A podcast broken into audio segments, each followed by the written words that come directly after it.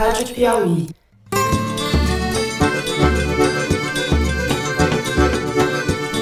Oi, pessoal, sejam bem-vindos a mais um Foro de Teresina, o podcast de política da revista Piauí.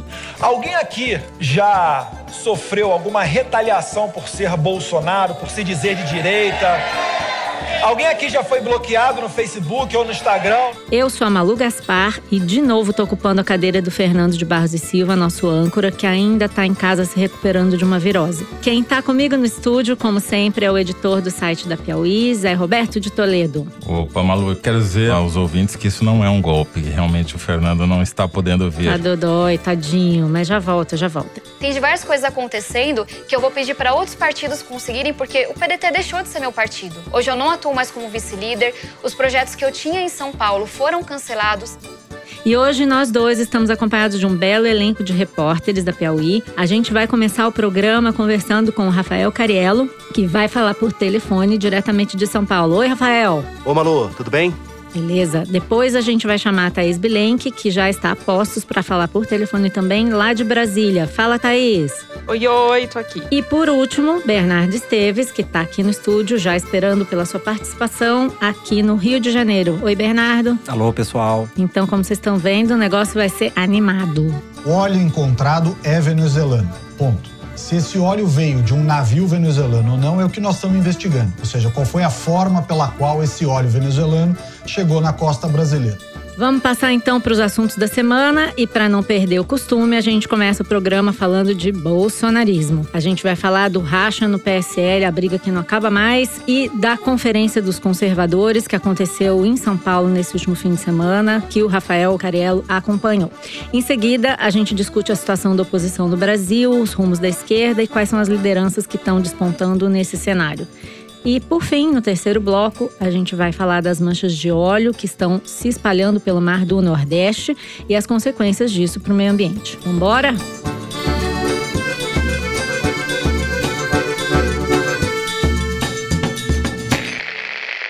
O PSL e o bolsonarismo estão em franca autofagia. Os capítulos da crise na semana passada parecem já totalmente ultrapassados, porque a coisa já subiu alguns níveis na escala de agressividade. No final de semana, os bolsonaristas fizeram uma celebração conservadora em São Paulo, com dinheiro do partido, ou seja, com dinheiro do fundo partidário, ou seja, com dinheiro público, né? Sobre o qual a gente vai falar com o Rafael Cariello, nosso repórter que acompanhou o evento. Depois, no início da semana, a Polícia Federal fez uma operação de busca e apreensão em endereços ligados ao presidente do PSL, Luciano Bivar. A operação já vinha sendo pedida pelo Ministério Público fazia alguns meses, mas só foi aprovada pelo Tribunal Regional Eleitoral na segunda-feira, organizada em 24 horas e desencadeou reações, como, por exemplo, denúncias contra aliados do Eduardo Bolsonaro, como o deputado estadual Gil Diniz, e as disputas internéticas entre o Carlos Bolsonaro e o Major Olímpio. Por fim, a disputa escalou mais um nível e o líder do PSL, delegado Valdir, declarou que o partido estava em obstrução numa atitude que paralisou a votação de uma medida provisória reformulando a estrutura do próprio governo, ou seja, o partido do governo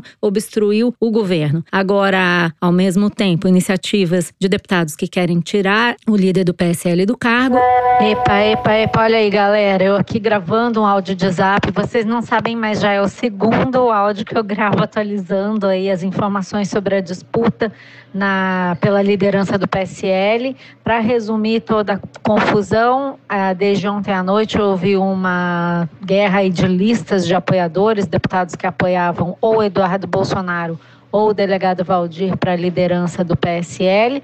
Finalmente, agora no início da tarde, a Secretaria-Geral da Mesa da Câmara é, chegou, arbitrou aí a disputa e chegou à conclusão de que o delegado Valdir tem mais assinaturas válidas que o apoiam para se manter na liderança do partido. O delegado Valdir ficou na liderança do PSL. É isso aí.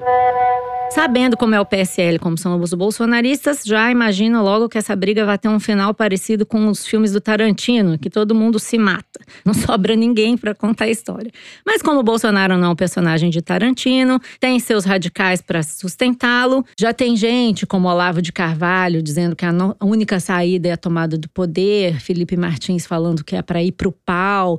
Enfim, tem uma certa um certo clamor aí por alguma intervenção mais é, forte, uma mão pesada. Queria que o Rafael nos contasse um pouco o que, que ele acha que vai acontecer baseado no que ele viu no final de semana. Vamos ter golpe, Rafael? Aí cinco? Como é que é que você está vendo essa situação? Não dá para dizer isso, né? Seria um exagero chegar aqui e dizer que vai ter uma radicalização desse ponto, golpe, que depois de amanhã a democracia vai acabar. Mas o que aconteceu na CEPAC, né, que é essa sigla em inglês para Conferência da Ação Política Conservadora, um encontro que acontece há mais de 30 anos nos Estados Unidos e que pela primeira vez foi realizado aqui no Brasil, o que aconteceu ali é preocupante de toda forma. As coisas não são binárias assim, não é se vai ter golpe amanhã ou depois que a gente deve ficar preocupado. O que preocupa ali é o seguinte, seguinte: houve uma espécie de tom comum a quase todos os ministros que participaram do evento. Você teve Damares Alves, ministra dos Direitos Humanos, participando, Abraham Weintraub, da Educação, Ernesto Araújo, das Relações Exteriores. E o tom comum a todos eles era um tom de demonização da oposição. Quer dizer, a Damares Alves tratou toda a oposição, o governo à esquerda em particular,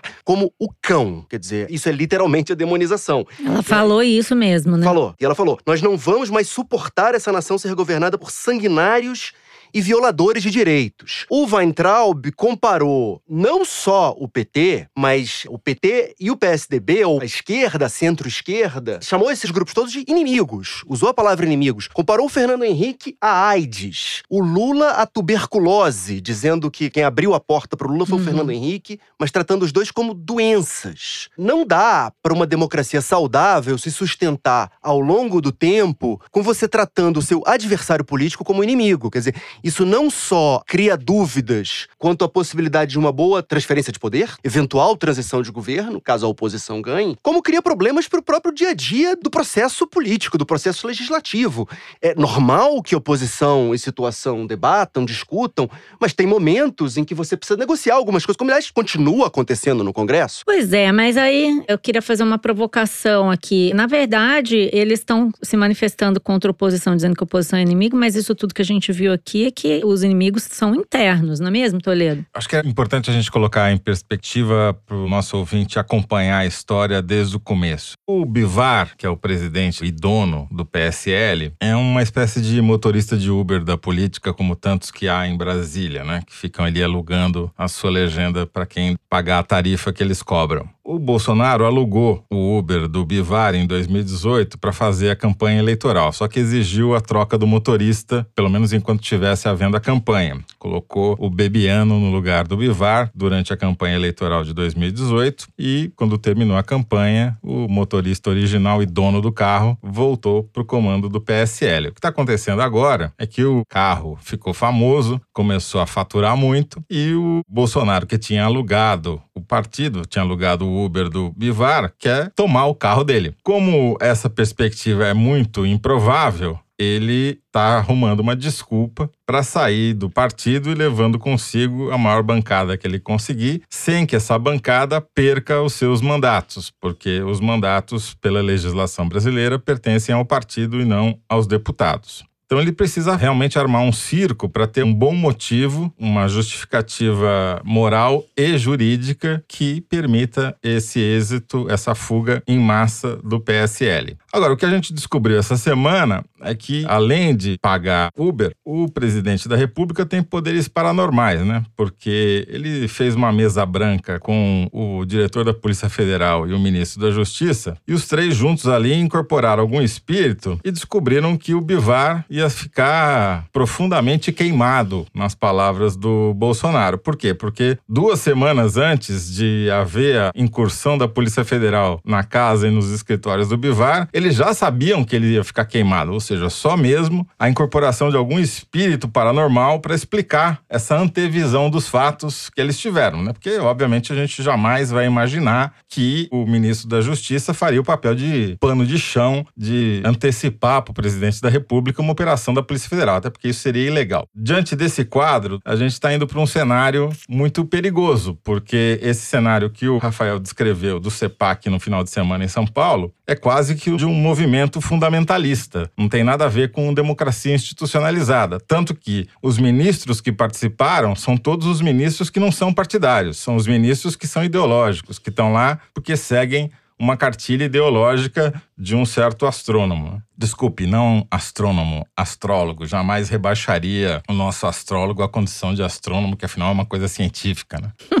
Rafael, diante dessa briga, o Bolsonaro vai ficar dependendo desses radicais, vai ficar isolado com esses radicais. Quais são as chances disso acontecer? Qual é a força desse movimento em torno do Bolsonaro? Só lembrando que o Luciano Bivar tinha previsto a participação dele nesse evento e no final ele não foi, né? Mas o que, que você acha? A liderança do Eduardo Bolsonaro é relevante nesse cenário?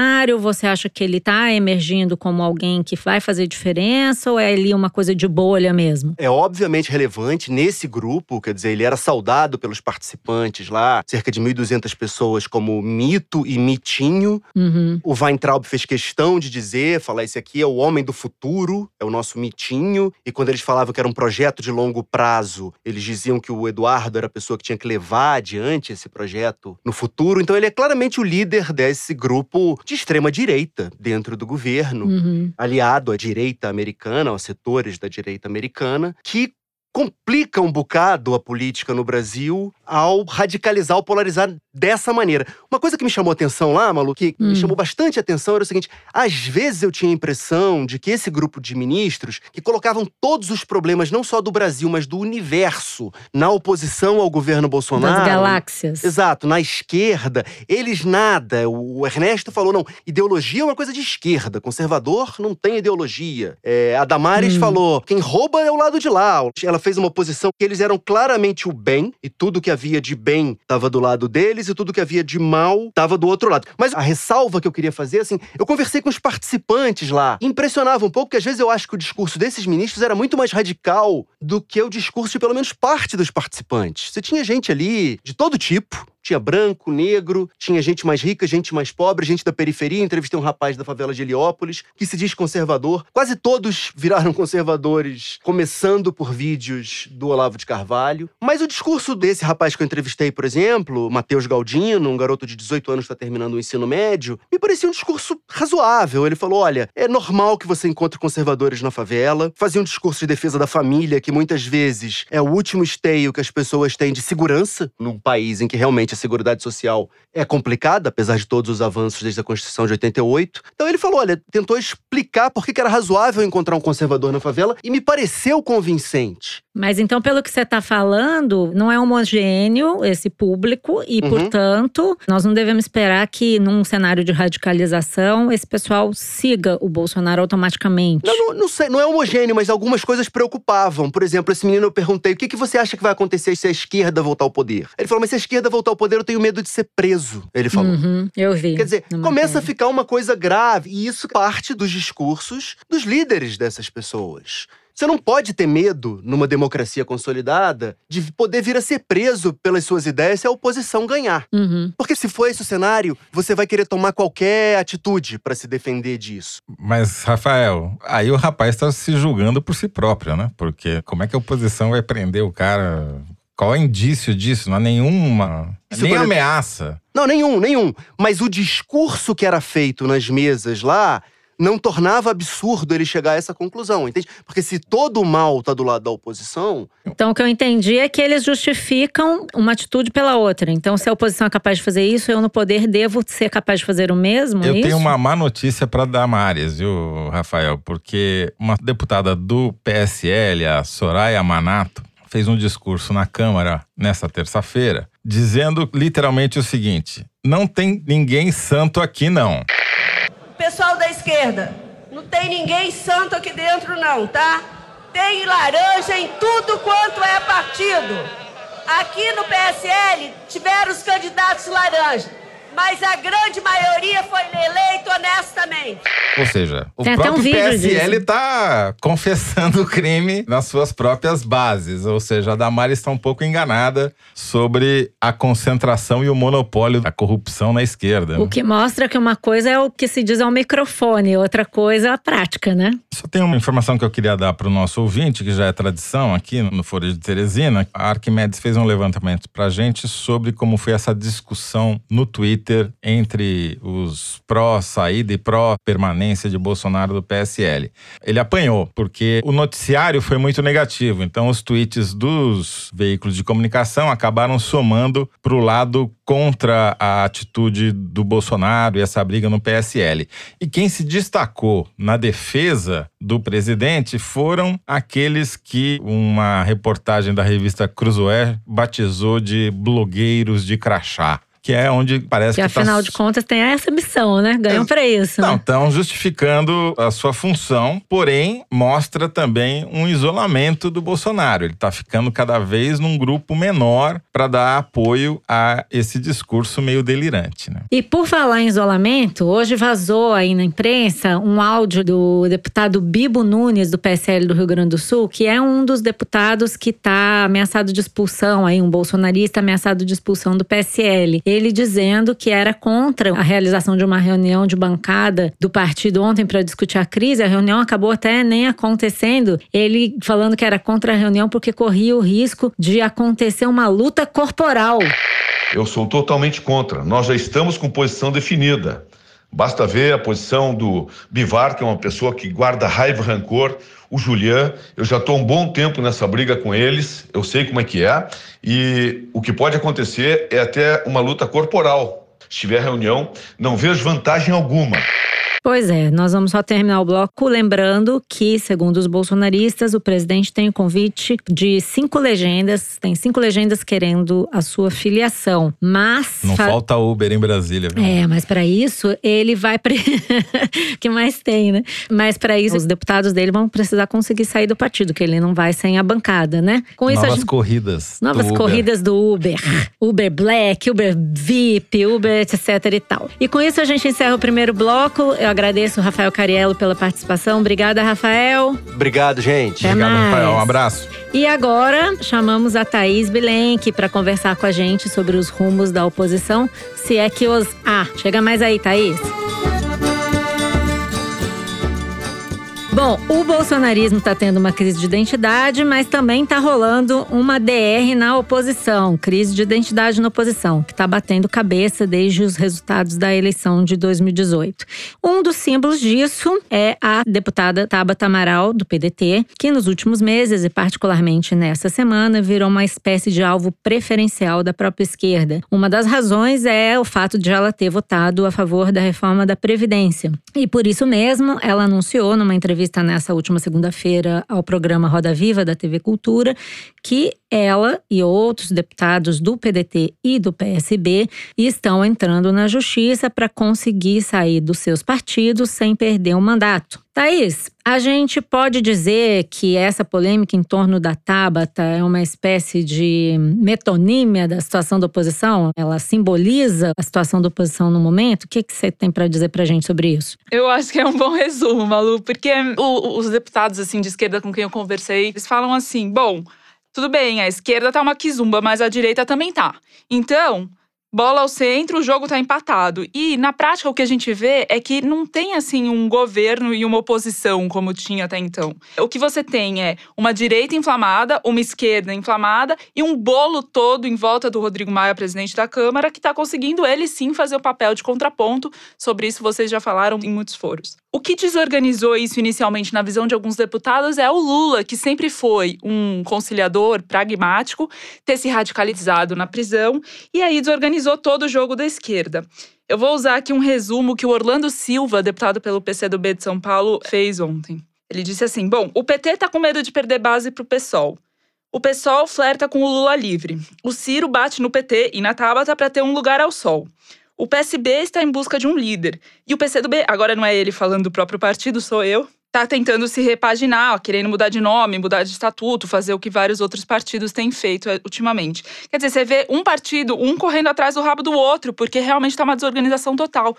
Eu acho que esse sintoma da Tabata é nítido, né? Porque a Tabata talvez seja a, a figura que está conseguindo mais mostrar um novo discurso do que todos esses outros partidos que não estão conseguindo se atualizar. Na terça-feira, eu estava caminhando no Congresso atrás dela, assim. E eu fiquei impressionada, porque não tem uma pessoa que não passe pela Tabata que não olhe para ela se não faz algum comentário. Assim, qualquer pessoa, de servidor a deputado. Tem deputado falando, ah, te vi na TV. Outro pedindo não sei o quê, outro abordando para fazer uma selfie, assim. Então, é inegável, e eu vejo uma reação dos deputados de esquerda em geral, quando você pergunta sobre a Tabata, sempre vem uma crítica depois de uma adversativa, do tipo, ah, ela é extremamente talentosa, mas ela joga com a antipolítica. Eu queria fazer uma provocação para o Toledo sobre isso, porque é uma das coisas pelas quais. Você me provocando? Mano? Nunca, né, Toledo? A gente nunca se provoca. Mas essa é uma provocação meiga, só para levantar uma bola para você comentar, Opa, querido. Vamos dar uma cortada, graças a Malu. Não, não, é só o seguinte: é porque eu tenho a impressão de que uma das razões pelas quais a Tabata simboliza esse momento é o fato de que ela apanha da esquerda, principalmente ela nem apanha da direita, ela apanha mais da esquerda em geral, por fazer um discurso mais ao centro. O que, que eu quero dizer com isso? Aparentemente, ela apanha porque ela quer fugir da polarização. E no momento que está interessando tanto para essa oposição desorganizada, como, e no caso, para o Lula, que é o grande puxador do debate público do lado da esquerda, e para o governo, é justamente que a polarização continue. Você não acha, Toledo? Eu acho que a Tabata, ela tem características que incomodam ah, os seus pares por vários motivos. Um tem uma questão ideológica, porque ela defende reformas liberais que estão contra a agenda da esquerda. Segundo, ela teve financiamento de uma fundação privada, do maior bilionário brasileiro, e isso dá argumento para estudar, para se hum. formar em Harvard, por hum. mérito próprio. Não, ninguém está tirando uhum. o mérito da Tabata aqui. Mas isso dá argumento para ele dizer, não, ela foi financiada para ser uma quinta coluna dentro da nossa esquerda unida, como se a esquerda fosse unida. Mas o que me parece que mais incomoda é que ela age como alguns dos seus pares que também votaram contra a reforma da Previdência e que agora estão entrando na justiça para manterem os mandatos e saírem dos seus partidos, do PDT e do PSB, como se eles tivessem sido eleitos única e exclusivamente com seus próprios recursos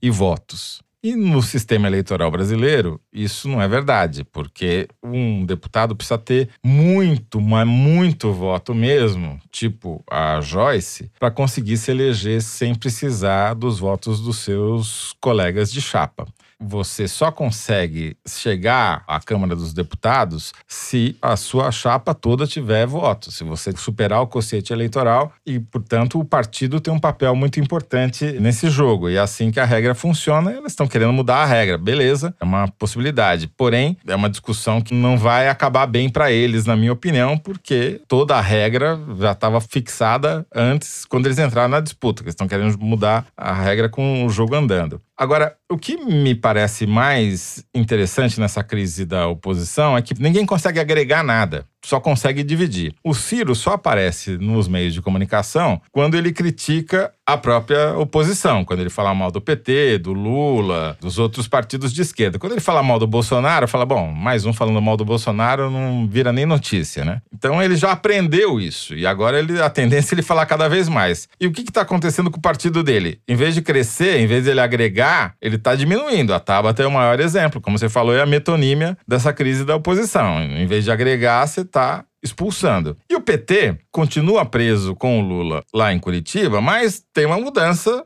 grande, uma perspectiva de mudança grande no horizonte, que é esse julgamento do Supremo Tribunal Federal, que vai acontecer depois da gravação do foro, que eventualmente, talvez, quem sabe, todavia, contudo, pode colocar o Lula na rua. O Lula livre muda o cenário. Cria um novo polo na política que a gente não tem hoje. E talvez com um discurso diferente, porque se o Lula já estiver livre, ele não precisa ficar gritando Lula livre, ele pode gritar outras coisas. Então a gente pode assistir uma mudança nesse jogo em função dessa decisão do Supremo na quinta-feira. Explica pra gente, Toledo, o que, que vai ser julgado na quinta-feira, quando provavelmente nosso ouvinte estará nos ouvindo. Eles vão ficar entre nós e o STF, conta aí. É só entre nós aqui, não espalha para ninguém. Então, se não houver pedido de vista, atrasos, delongas, etc., os ministros do Supremo Tribunal Federal devem decidir que alguém só pode ser preso após transitar em julgado o processo até a última instância e não mais até a segunda instância, como acontece hoje. Você tem uma quantidade razoável de pessoas, por exemplo, na Lava Jato, que poderiam se beneficiar dessa decisão. Tem um levantamento hoje na Folha que fala em 12 pessoas que estão presas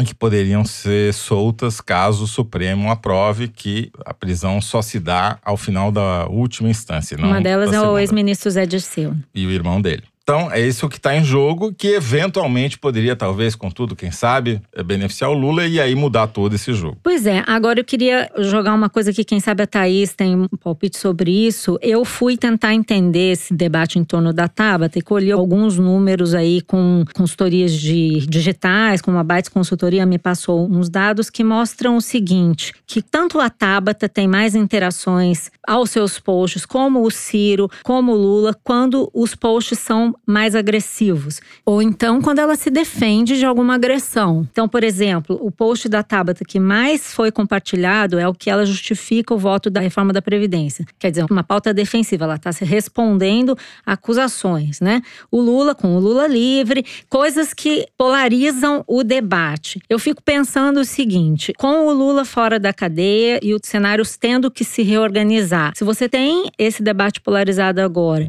o que, que pode fazer a gente achar que o Lula teria interesse em ir para o centro? Se ele, no momento, é, por exemplo, segundo esses números da Bytes, quem mais tem compartilhamentos na esquerda. Ele tem um milhão de compartilhamentos desde julho para os 500 posts dele, que é muito mais do que o Ciro, muito mais do que a Marina, muito mais do que qualquer outro líder da esquerda. Claro que muda a bandeira, porque ele já está livre, mas o que, que vai fazer ele migrar para o centro ou querer um discurso de moderação? Faz sentido a gente falar nisso? Faz. Faz total. Eu estava falando ontem com o Paulo Teixeira, né, deputado do PT de São Paulo também. Ele falou que o PT quer compor e o exemplo mais claro disso é esse mosaico de alianças que está sendo montado para 2020. O PT está disposto a abrir mão da cabeça de chapa no Rio para o Freixo, do PSOL, para a Manuela Dávila em Porto Alegre, do PCdoB, para Edmilson Rodrigues, do PSOL em Belém. Por contrapartida, vai querer liderar a cabeça de chapa em São Paulo e Belo Horizonte.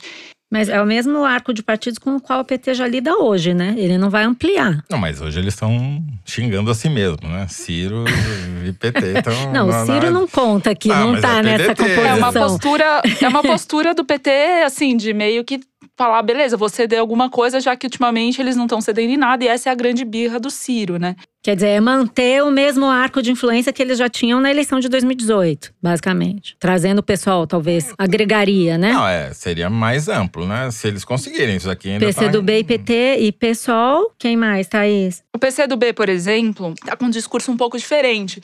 Por dois motivos. Um político mesmo, assim, tem o Flávio Dino, governador do Maranhão, com pretensões nacionais. E o PCdoB também tem uma questão legal, que é o fato do fim das coligações, né? O que acontece? No ano que vem, na eleição de 2020, pela primeira vez, é, os partidos não vão poder fazer chapa para lançar candidato a vereador. Quer dizer, você não pode fazer uma chapa com o PT e o PCdoB, por exemplo, juntos. É uma tentativa de você evitar aqueles puxadores de voto que têm muito voto e conseguem eleger um tanto de gente que teve muito pouco voto, que sem essa coligação não conseguiria ser eleita, né? E por causa disso, os partidos que precisam sobreviver à cláusula de barreira, quer dizer, eles precisam ter um mínimo de voto para continuar tendo representatividade política, eles querem lançar candidatos a prefeito com alguma popularidade para puxar a chapa de vereadores dele.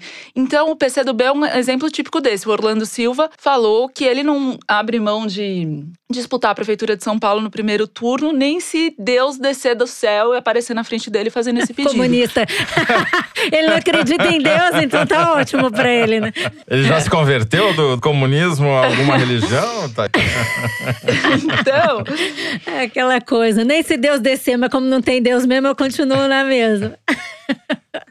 Mas vem cá, faz sentido então o PT ir pro centro? Como é a que. expectativa, eu acho, um pouco, é que com a mudança da situação do Lula, ele consiga mudar um pouco a tônica. E o Lula é quem dá o tom, né, desse discurso todo tal. Eu acho que faz sentido porque eles precisam garantir a sobrevivência política deles. E 2020 vai ser uma prova importante disso. Assim, eles precisam eleger vereador, precisam eleger prefeito, eles precisam ter capilaridade e tal para continuarem tendo a força que eles têm hoje. Bom, essa é uma briga interna no PT, né? Tem gente que sempre quer puro sangue ali. E aí, Toledo? Eu não acredito muito nessa hipótese, não. E você? Tem um estudo muito importante feito nos Estados Unidos mostrando que qualquer termo que sugira indignação, a tradução literal seria ultraje, mas acho que no português o mais correto é indignação, aumenta em pelo menos 20% os compartilhamentos de qualquer post nas mídias Sim. sociais. E isso pode ser tanto por eu, você, quanto o Lula, dá na mesma. O efeito é da linguagem. As pessoas se identificam mais com manifestações indignadas.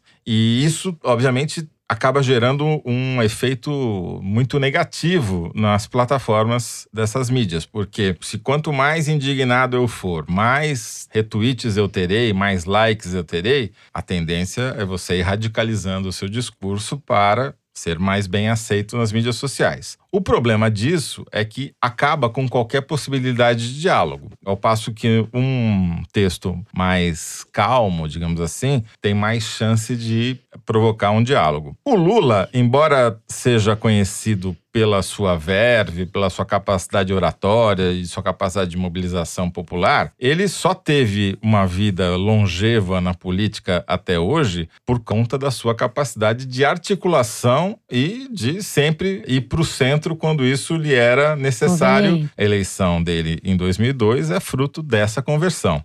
Era é, importante para o Lula, e é até agora, é, manter a militância radicalizada para que ele tivesse o controle do partido, para que ninguém esquecesse ele na cadeia. Se ele sai da cadeia, essa necessidade desaparece, ele terá mais margem de manobra para fazer negociações que podem converter ao centro. Isso é uma hipótese. Por enquanto, o exemplo que a gente tem é que a única oposição que funciona é a do Rodrigo Maia, que não tem muita cara de oposição, mas é. Ele vai jogando na surdina, fazendo tudo convergir para o centro que ele articula. O Lula, naturalmente, teria essa vocação para fazer isso do lado da esquerda. Se vai fazer ou não, é uma questão em aberto. Eu acredito que muda o jogo e que a gente vai ver mudanças nessa articulação e o Lula vai tentar ocupar esse espaço mais ao centro, que foi o que levou ele à presidência da República. Vamos a Veire. Então, assim a gente termina esse segundo bloco e vamos para o número da semana. Luiz de Maza vai ler pra gente aqui um número extraído da seção Igualdades do site da Piauí. Então vamos lá, Luigi, qual é o número desta semana? É o seguinte, vocês sabem quanto que as famílias mais ricas gastam no Brasil com educação por mês? Em média, claro. Não. Elas gastam tanto quanto as famílias mais pobres gastam com tudo. É basicamente isso. Quer dizer, o que o grupo de famílias mais ricas, segundo o critério do IBGE de orçamento doméstico, gasta com educação, é o mesmo que o grupo de famílias mais pobres, desse mesmo critério, gasta com moradia, saúde, educação, Que é transporte e tudo mais. Quantos Isso dá reais? em valores absolutos mais ou menos 1.400 reais. Mas dá a ideia da- do tamanho da desigualdade do orçamento familiar no Brasil.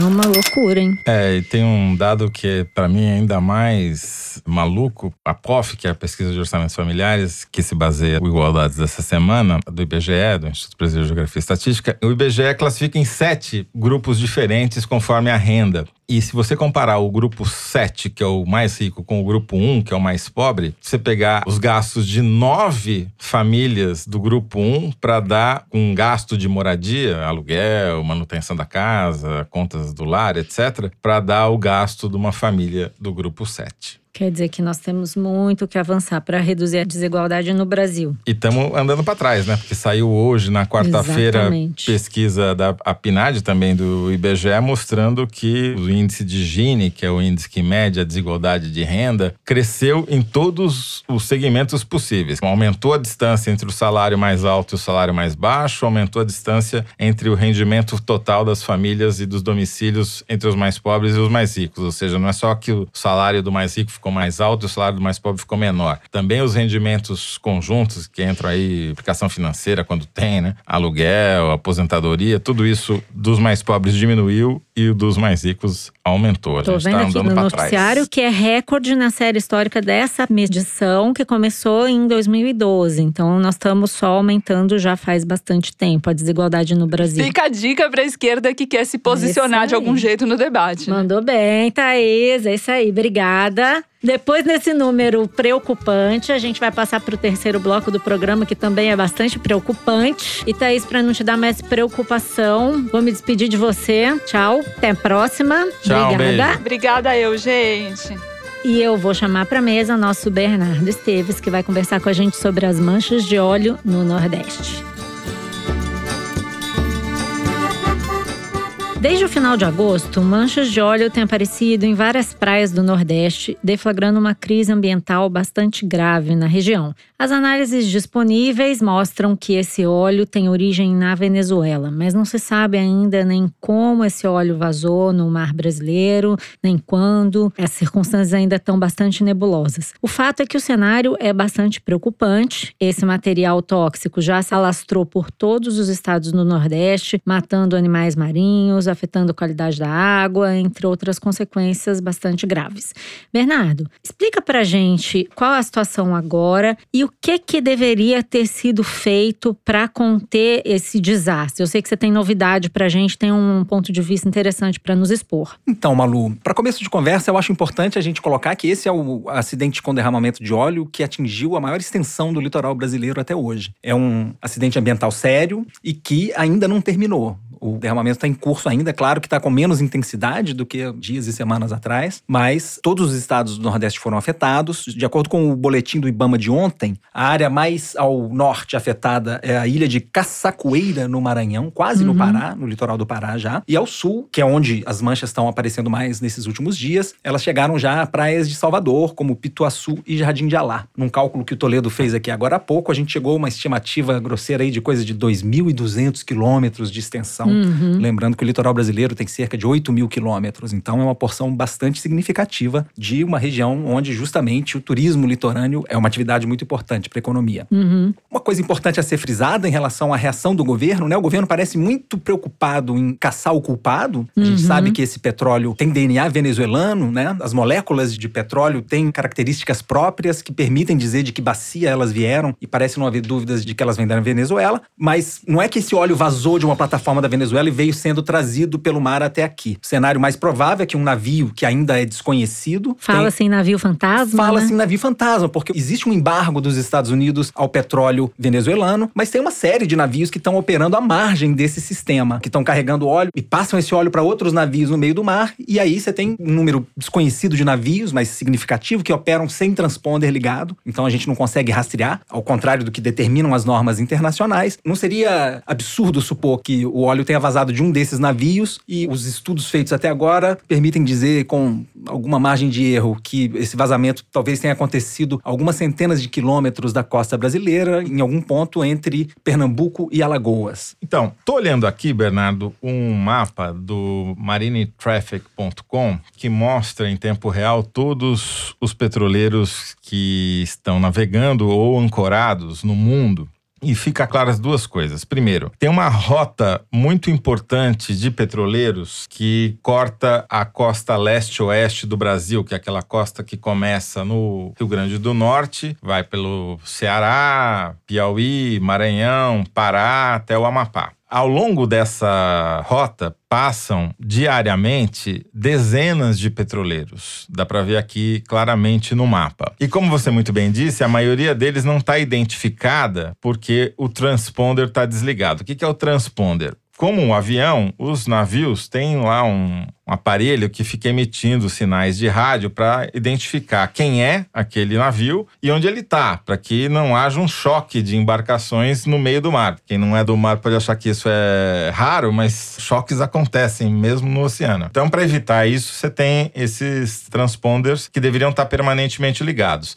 Olhando aqui no mapa do Marine Traffic, você vê que a maioria está desligada, especialmente nessa rota, talvez porque, como há um embargo americano ao petróleo venezuelano, venezuelano, os navios não queiram ser identificados para não sofrer algum tipo de sanção econômica. Também e, pode ser navio pirata, né? Assim. Também pode ser navio pirata. Também pode ser milhares de coisas, Isso. dado o caos uhum. que se encontra hoje na Venezuela. E vale lembrar, Toledo, tanto o presidente da República, Jair Bolsonaro, quanto o ministro do Meio Ambiente, Ricardo Salles, chegaram a levantar, deixar no ar a hipótese de um derramamento criminoso, embora não haja, por enquanto, nenhum indício. Realmente é só a teoria da conspiração, porque pelo volume de petroleiros que circulam nessa área, vai ser literalmente impossível chegar a alguma conclusão. E a segunda coisa que eu acho que é importante dizer, que é uma coisa que você começou a falar, mas acho que você podia explicar um pouquinho melhor, é essa história das correntes marítimas, né? Quer dizer, a corrente predominante nessa região é uma corrente que atravessa o Atlântico vinda da África, chega mais ou menos na altura de Fernando Noronha e bifurca, uma segue na direção leste-oeste, passando pelas costas do Rio Grande do Norte, Ceará, que é o que está derramando o petróleo nessa área, e a outra desce em direção ao sul, passando Rio Grande do Norte, Paraíba, Pernambuco, Alagoas, Sergipe e Bahia, que é toda a extensão que foi atingida até agora. E essa corrente meio que morre na altura do Espírito Santo quando ela encontra uma corrente contrária que vem do sul. Então, me parece que eh, vai ser difícil que essa extensão aumente ainda mais, né? Já chegou nos seus limites, talvez. É isso. Atualmente, o foco de maior preocupação é a Bahia, né? O governador da Bahia, inclusive, essa semana decretou emergência. O Sergipe já tomou essa atitude também. Então, é onde estão os focos maiores. Agora, ninguém sabe quando isso vai acabar. Justamente por não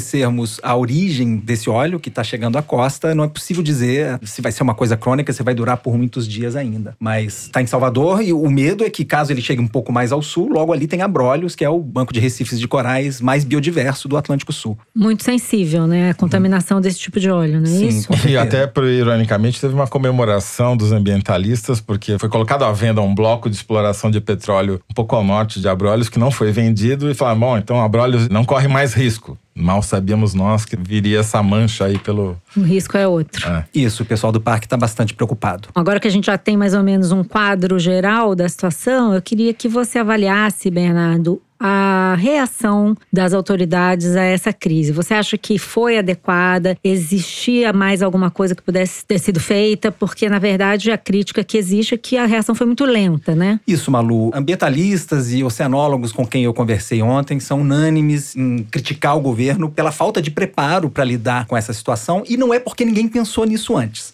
O Brasil tem desde 2013 um Plano Nacional de Contingência para Incidentes de Poluição por Óleo em Águas sob jurisdição nacional, que foi previsto justamente para remediar situações desse tipo. Esse plano foi instituído por um decreto da Dilma Rousseff no seu primeiro mandato, mas nunca foi posto em prática. 2013. Em 2013, exatamente. Portanto, ele existe há seis anos.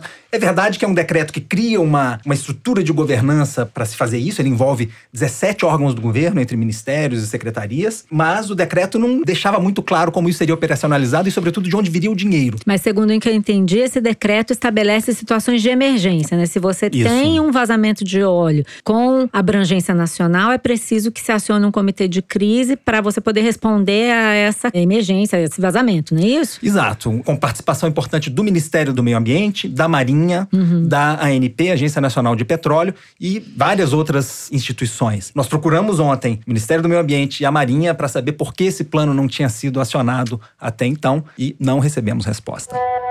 Uma rápida atualização, pessoal. Assim que a gente saiu do estúdio em que gravou o episódio dessa semana, nós vimos uma mensagem sucinta que a assessoria de imprensa do Ministério do Meio Ambiente havia enviado em resposta aos nossos pedidos. A mensagem dizia, abre aspas, que os procedimentos previstos no Plano Nacional de Contingência estão em curso desde o início de setembro. Fecha aspas. É uma mensagem capciosa. O Ministério não explicou que procedimentos são esses e nem quando foram executados. Tampouco esclareceu se os comitês executivo e de suporte do plano se reuniram em resposta ao derramamento de óleo no Nordeste. Entre os agentes que estão atuando na linha de frente do combate às manchas, ninguém viu sinais do acionamento do plano.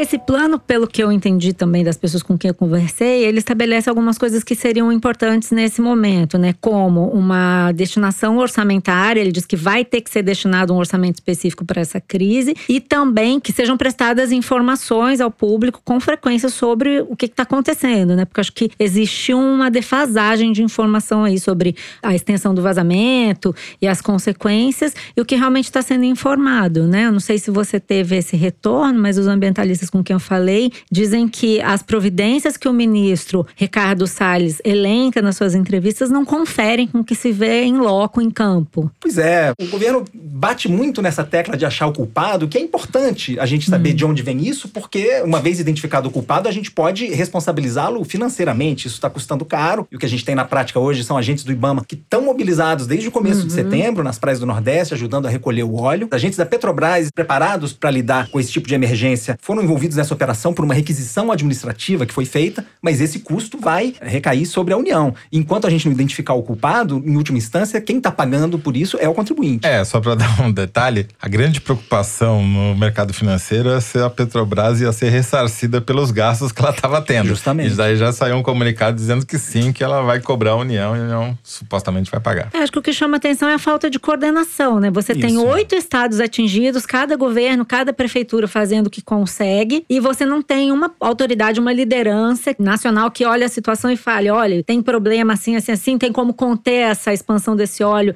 de tal forma coordenada. É tudo meio solto, né? Assim, o máximo que a gente viu de atitude de uma autoridade de alta patente, para usar o termo que o bolsonarismo gosta, é o Ricardo Salles ter ido a uma praia com um pote de maionese. Não entendi, ele e tava foi medindo o pote nas de redes maionese. sociais. Ele tava com um, um paquímetro. paquímetro, que é um instrumento para medir pequenas distâncias, com um pote de vidro na mão. Ninguém entendeu muito Medindo a direito. boca do vidro de O maionese. que será que ele descobriu, né? Nada. Essa informação ele não compartilhou nas redes. Absolutamente nada. Agora, o que me deixou assim preocupado, para usar um termo neutro, é que dado o volume de petroleiros que circulam nessa rota e não é só essa rota que passa pelo Brasil, você tem outra rota que vai na direção norte-sul em direção à África, era de se esperar que o governo brasileiro tivesse algum plano mais abrangente preparado na manga para uma eventualidade dessa, porque mesmo que não seja criminoso e o mais provável que não seja, porque qual que é o ganho que a Venezuela tem em fazer isso? Pois é, mas justamente o plano existe, né? O plano tá na mesa desde 2013. As bacias de petróleo todas que estão nessa região afetada têm planos específicos de reação a emergências. Porque tem uma diferença. Se tem um vazamento numa plataforma de óleo no litoral brasileiro, que o governo brasileiro de alguma maneira sabe disso, você pode agir para conter enquanto o vazamento está mais circunscrito. Nesse caso, vindo de um petroleiro em alto mar, você não sabe de antemão que vazou, você só sabe quando chega na praia, né? Mas é importante lembrar Não, que não. tem 40 e tantos dias que o óleo começou a chegar Sim. às praias, né? Então, Não, tem uma dava imprevidência. tempo de ter. Meu ponto é que tem uma imprevidência Aham. grande. A gente não tem nenhum sistema de, sei lá, de boias ou de sensores que poderiam identificar que essa mancha estivesse em alto mar antes dela chegar nas praias. O Brasil está completamente despreparado para lidar com acidentes desse porte. A gente imagina o que, que poderia acontecer se houvesse um vazamento numa das Muito nossas maior. plataformas em alto mar. Prejuízo tremendo para a diversidade e para os negócios dos estados nordestinos, né? Isso. E o governo fica insistindo nessa busca do culpado. Eu acho importante dizer que para os golfinhos, para as tartarugas, para os peixes, para os recifes de corais e para quem está no litoral, seja Tanto como faz, turista, né? seja dono de pousada, o turismo está sendo muito afetado ali. Não importa que o petróleo venha da Venezuela, venha do Polo Norte do Polo Sul. Eles querem resgatar aquilo. E o fato de não achar o culpado não exime o governo de cumprir o artigo 225 da Constituição, que o obriga a preservar o meio ambiente. Quem vazou a gente vai descobrir, se é que vamos descobrir, mas isso não resolve o problema. Com tanto navio fantasma e pirata por aí, pode ter sido até um naufrágio. Fala-se Que também nisso, Ah. né? É. Bom, o Ministério Público Federal, o Ministério Público do Estado da Bahia entraram com ação civil pública contra a União e contra o IBAMA por causa dos riscos ambientais ligados ao vazamento. O ministro Ricardo Salles está sendo chamado ao Congresso Nacional para prestar satisfação disso. Então, é provável que a gente ainda tenha mais novidades nos próximos programas, mas por hora a gente vai encerrar o terceiro bloco e vamos para o meu momento preferido, que é o momento Kinder Ovo. O Bernardo tá aqui para desafiar a nossa liderança, né, Bernardo? Eu sou carta branca, hein? Vamos lá, não. Eu sei que você andou se preparando, ouvindo muitos áudios em casa. Quero ver como é que você se preparou aí. Bom, vamos lá, vamos passar vergonha todo mundo junto aí. Solta o som, Dani.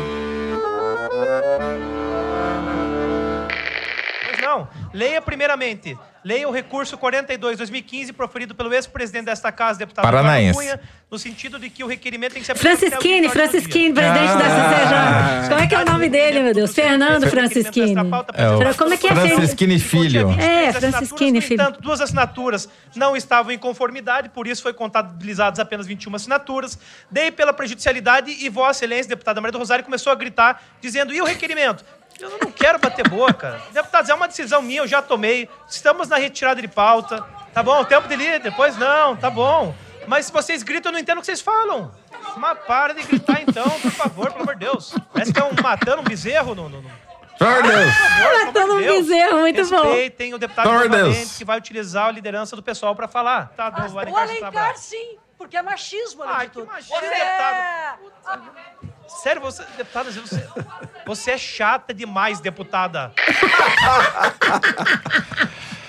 Francisquini, que é só tá lá porque é filho, né? Ele é filho do deputado Francisquini, que era do Paraná, um delegado da Polícia Federal, que causou uma convulsão entre os líderes partidários porque inventou de botar em votação um projeto de lei que regulamenta o julgamento em segunda instância. Queria votar antes que o Supremo decidisse. Daí os líderes falaram: moleque, volta pro seu lugar. Preciso ler mais nada. É o Felipe Francischini, esse aí, deputado federal pelo PSL do Paraná, presidente da CCJ. E o Toledo já contou todo o barraco. Eu só consegui 0,25 de novo pela patronímico do. não é É, meu filho. Ah, vamos lá. Vamos Mais um mantendo nossa ponto pra liderança. A equipe está unida, com garra atingimos nossos objetivos. Vambora. E aí, depois desse barraco básico, vamos relaxar um pouco. Vamos ler umas cartinhas que chegaram aqui pra gente no Correio Elegante. E eu vou começar lendo uma mensagem que fala justamente do nosso querido Kinder Ovo da semana passada. O Daniel Plaskak disse assim: Adoro Kinder Ovo, mas sempre achei que nunca ia acertar. Só que eu acertei o Stedley. A Malu não acertou. E eu sim. Meu Deus. Me senti como se eu tivesse acertado um ace no Roger Federer. Que isso? Imagina, Daniel. Pirou, não é pra tanto. Não tô com essa bola toda. Vamos lá.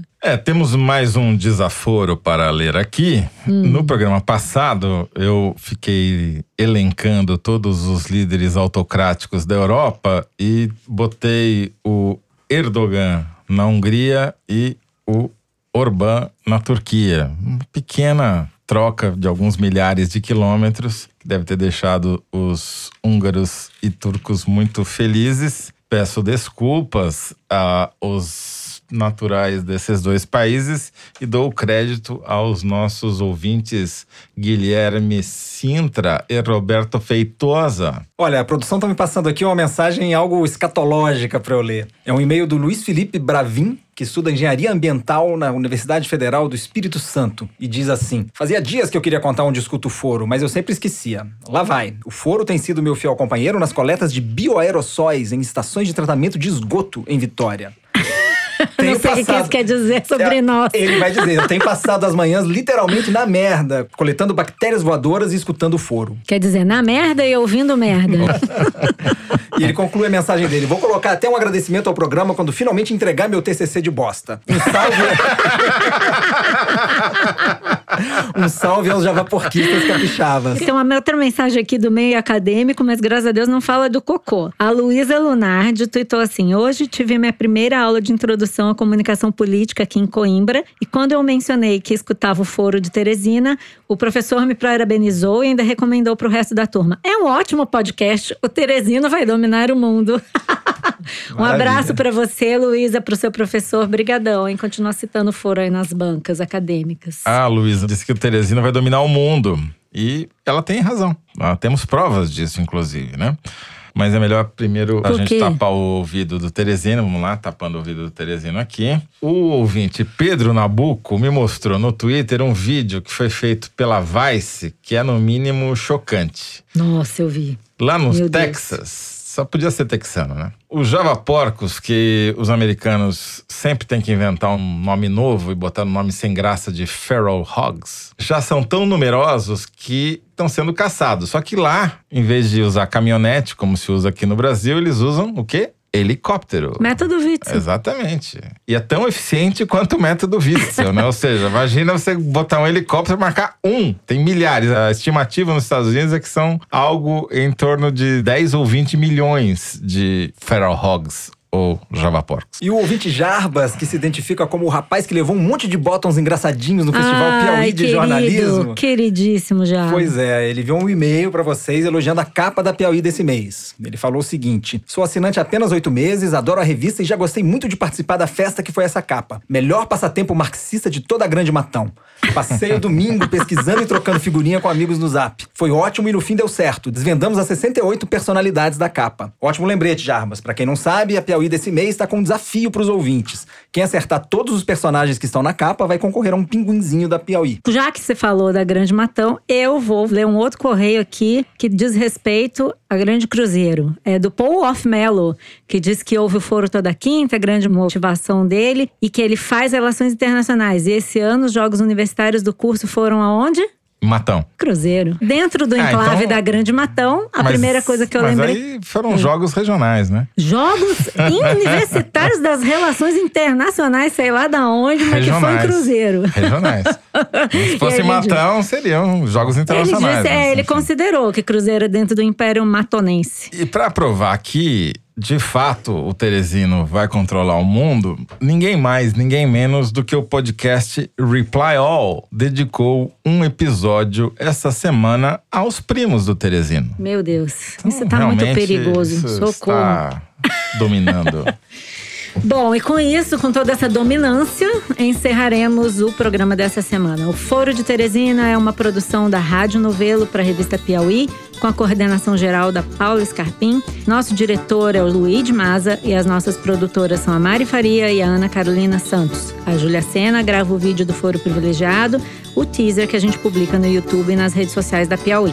A edição do programa é do Tiago Picado e da Evelyn Argenta. O João Jabassi faz a finalização e a mixagem do foro, além de ser o intérprete da nossa melodia tema, composta por Vânia Salles e Beto Boreno. A responsável pela nossa coordenação digital é a Kellen Moraes.